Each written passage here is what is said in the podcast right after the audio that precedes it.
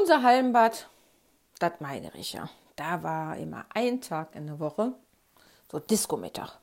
Und an dem Tag war im Meidricher immer Remi Demi.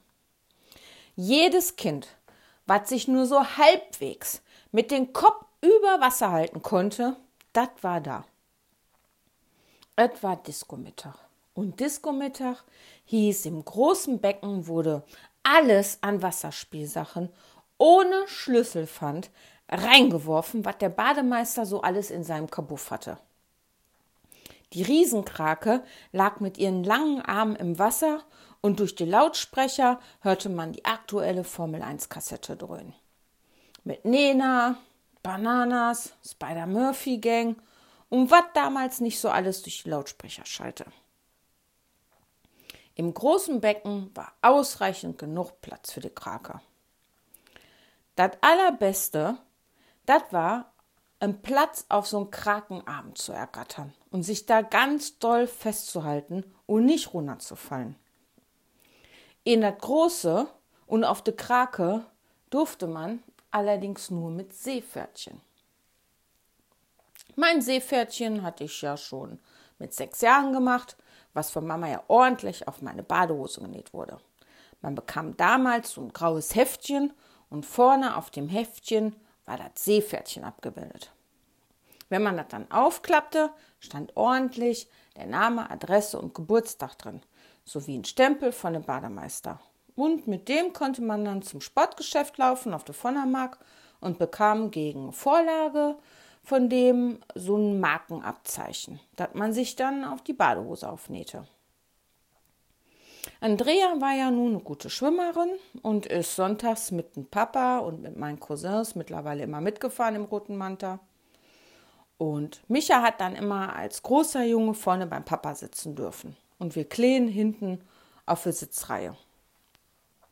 Natürlich, wenn Disco-Mittag war im Meidricher, waren wir zwei ohne Papa auch immer im Bad.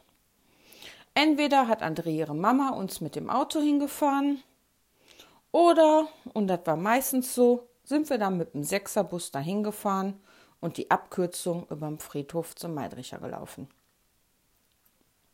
Andrea war auch eine gute Schwimmerin. Aber mit dem Seepferdchen wollte das einfach nicht klappen. Das lag daran, weil Andrea nicht in einem Meter Tiefe hätte tauchen können, um den Ring hochzuholen.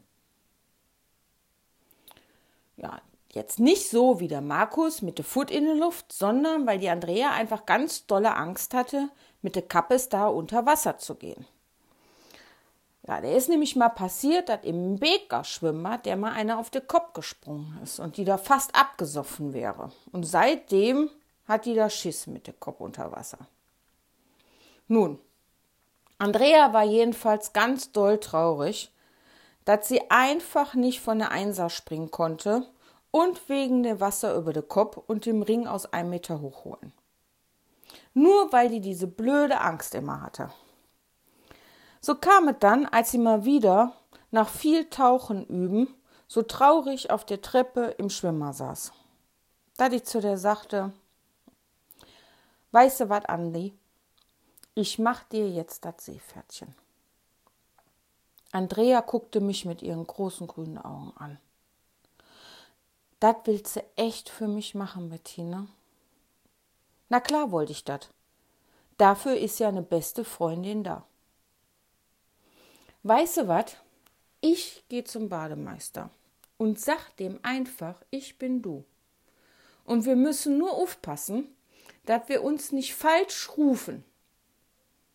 Wir also in die Umkleidekabine, die Badesachen getauscht, weil auf meinem Jahr mein Seepferdchen schon draufgenäht war. Und dann los. Die Sache getan. Ich zum Bademeister mit meinem Mau-Mau-Gesicht. Hallo, Herr Bademeister. Ich möchte bitte mein Seepferdchen machen. Ja, so, ich dann los in das große und die langen Bahnen geschwommen. Vom Einer gesprungen und in einen Meter den Ring raufgeholt. Danach ging man zusammen mit dem Bademeister in den Kapuff. Andrea stets an meiner Seite, auch mit Mau-Mau-Gesicht, das kein Wässerchen trüben konnte. Name Andrea Knübel. Adresse, Hausnummer, Geburtstag, alles wusste ich und log dem Bademeister mit Mau-Mau-Gesicht an. Ein wenig hatte ich schon ein schlechtes Gewissen, weil man ja nicht lügen darf. Aber das war ja keine richtige Lüge, nur mehr so ein Flunkern. Zumal Andrea ja meine aller, aller, allerbeste Freundin ist. Kaum den Ausweis in der Hand sind wir erst ganz langsam in die Dusche.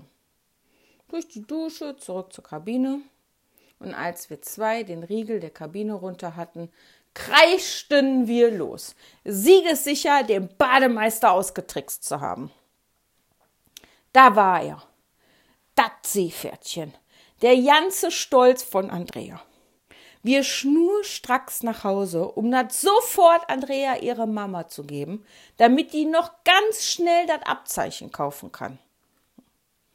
Andrea, ihre Mama, war auch ganz stolz auf Andrea, dass sie nun das Seepferdchen hatte, besorgte das Abzeichen und nähte das ordentlich auf ihre Badehose.